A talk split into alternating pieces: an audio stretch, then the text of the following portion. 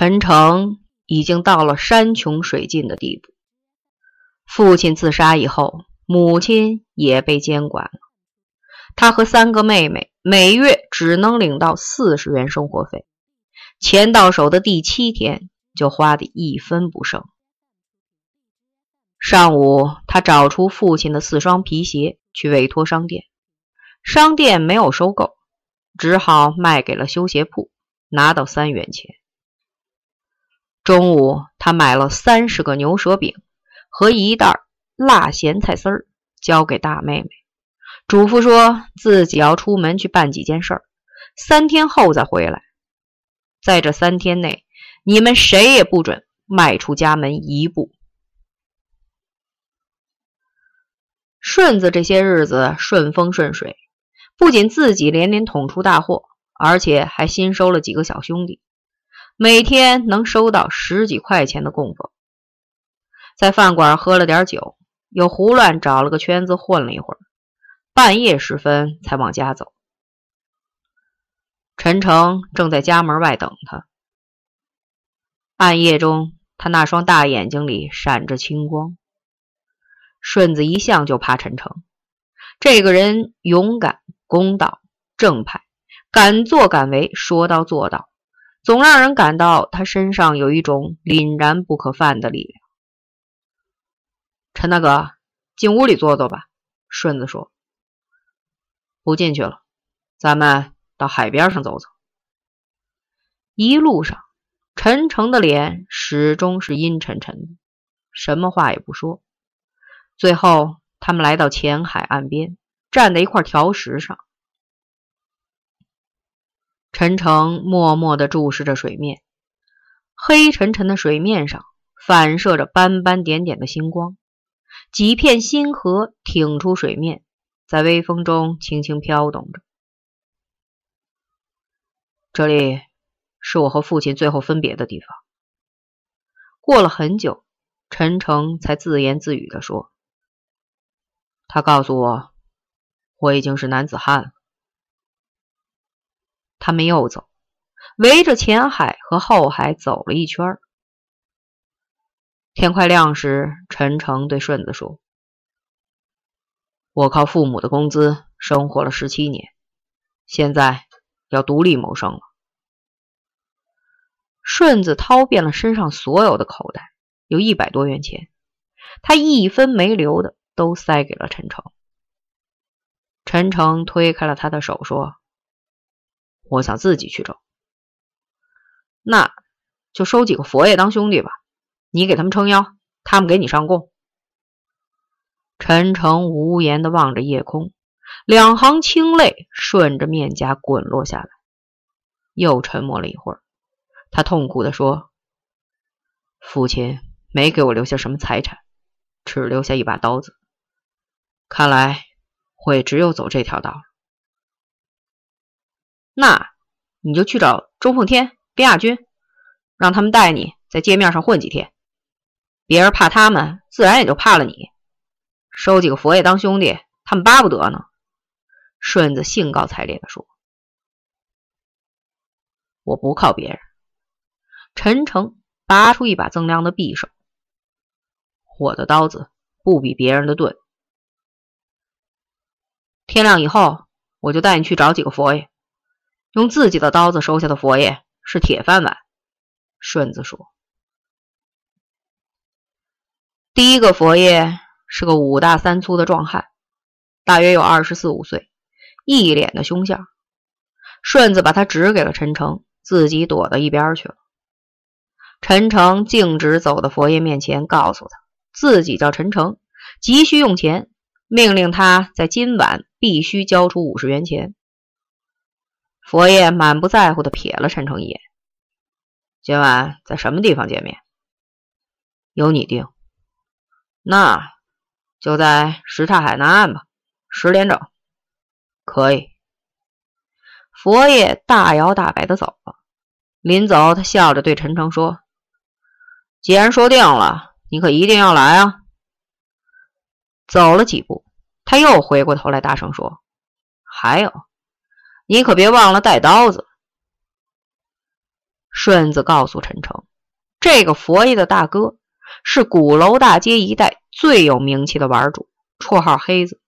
人长得黑，心也黑，手更黑，没家没业的，是个亡命徒。陈诚点了点头。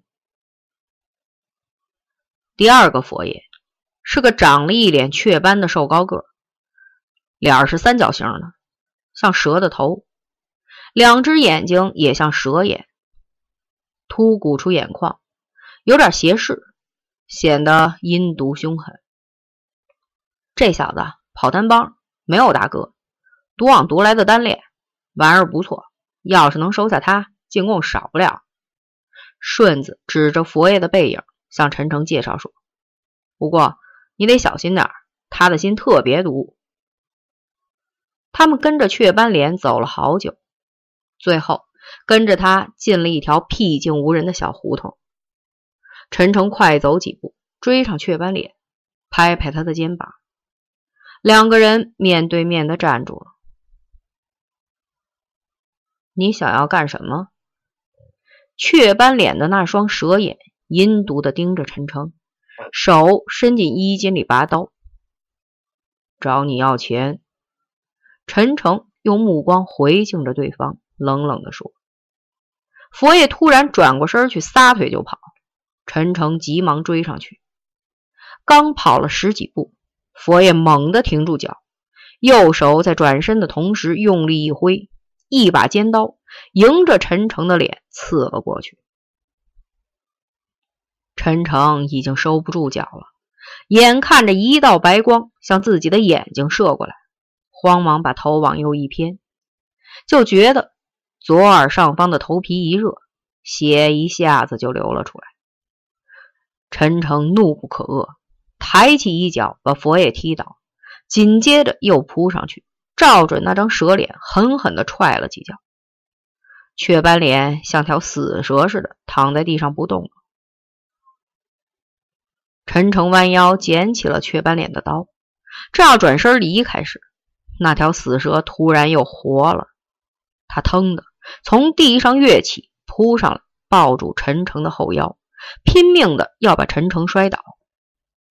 陈诚没有犹豫，用尖刀往后一捅，缠在身上的手臂松开了，蛇软软的瘫倒在地上，缩成了一团。顺子搜了佛爷的身上，有八十几元钱，他递给陈诚说：“伤在大腿根上，死不了。”以后这个人就是你的了。血水染红了陈诚的脸和脖子，他用手绢擦了一把，然后把湿淋淋的手绢连同二十元钱扔在地上，头也不回的走了。顺子紧跑了几步，追上陈诚。晚饭是在顺子家吃的炸酱面，饭后他独自又去了前海岸边。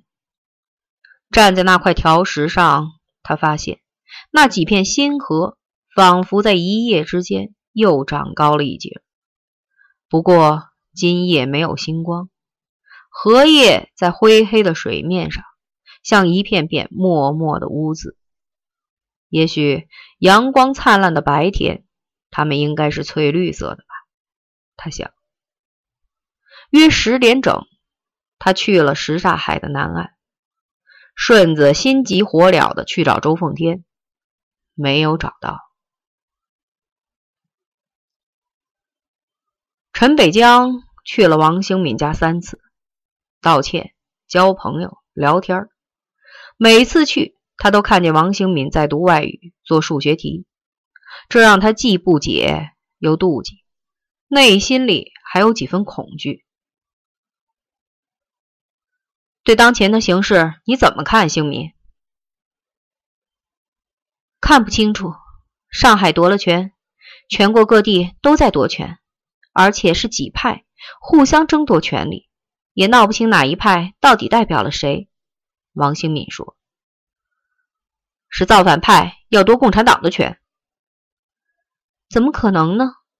党中央不是号召人们起来造反，夺走资派的权吗？”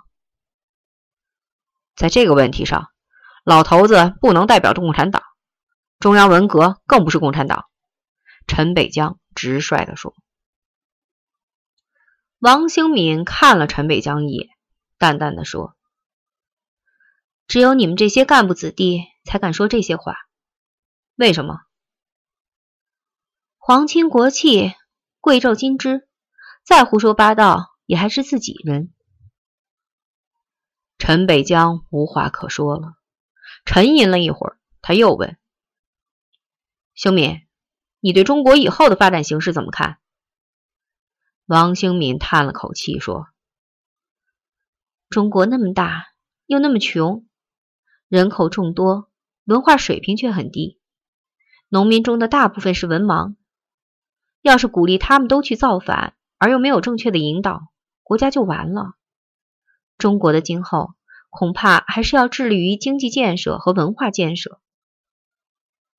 政治问题不解决，一切都谈不到。”陈北江说。兴敏，你很有头脑，不过好像你对政治不感兴趣。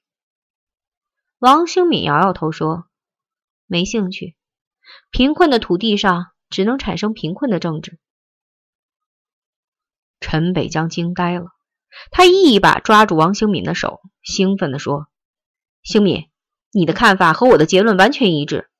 我也认为，造反也就是政治上的极端民主化，对中国是极为有害的。”群盲造反会是个什么局面呢？他说着，搂住王兴敏的脖子，亲昵的在他脸上吻了一下。兴敏，你以后打算干些什么？王兴敏挣开陈北江的搂抱，看了看堆在桌面上的书本，轻声说：“教育农民。教育农民？你从什么地方得来的这个怪念头？”黄土高原。太行山，大寨。她太可怕了，有头脑，有意志，还长得这么美丽。分手时，陈北江紧紧握着王兴敏的手，默默的想：这是一个危险的、比自己强大的多的敌人。一旦他得到了适宜的时机，他将是无敌的。必须在这之前毁掉他。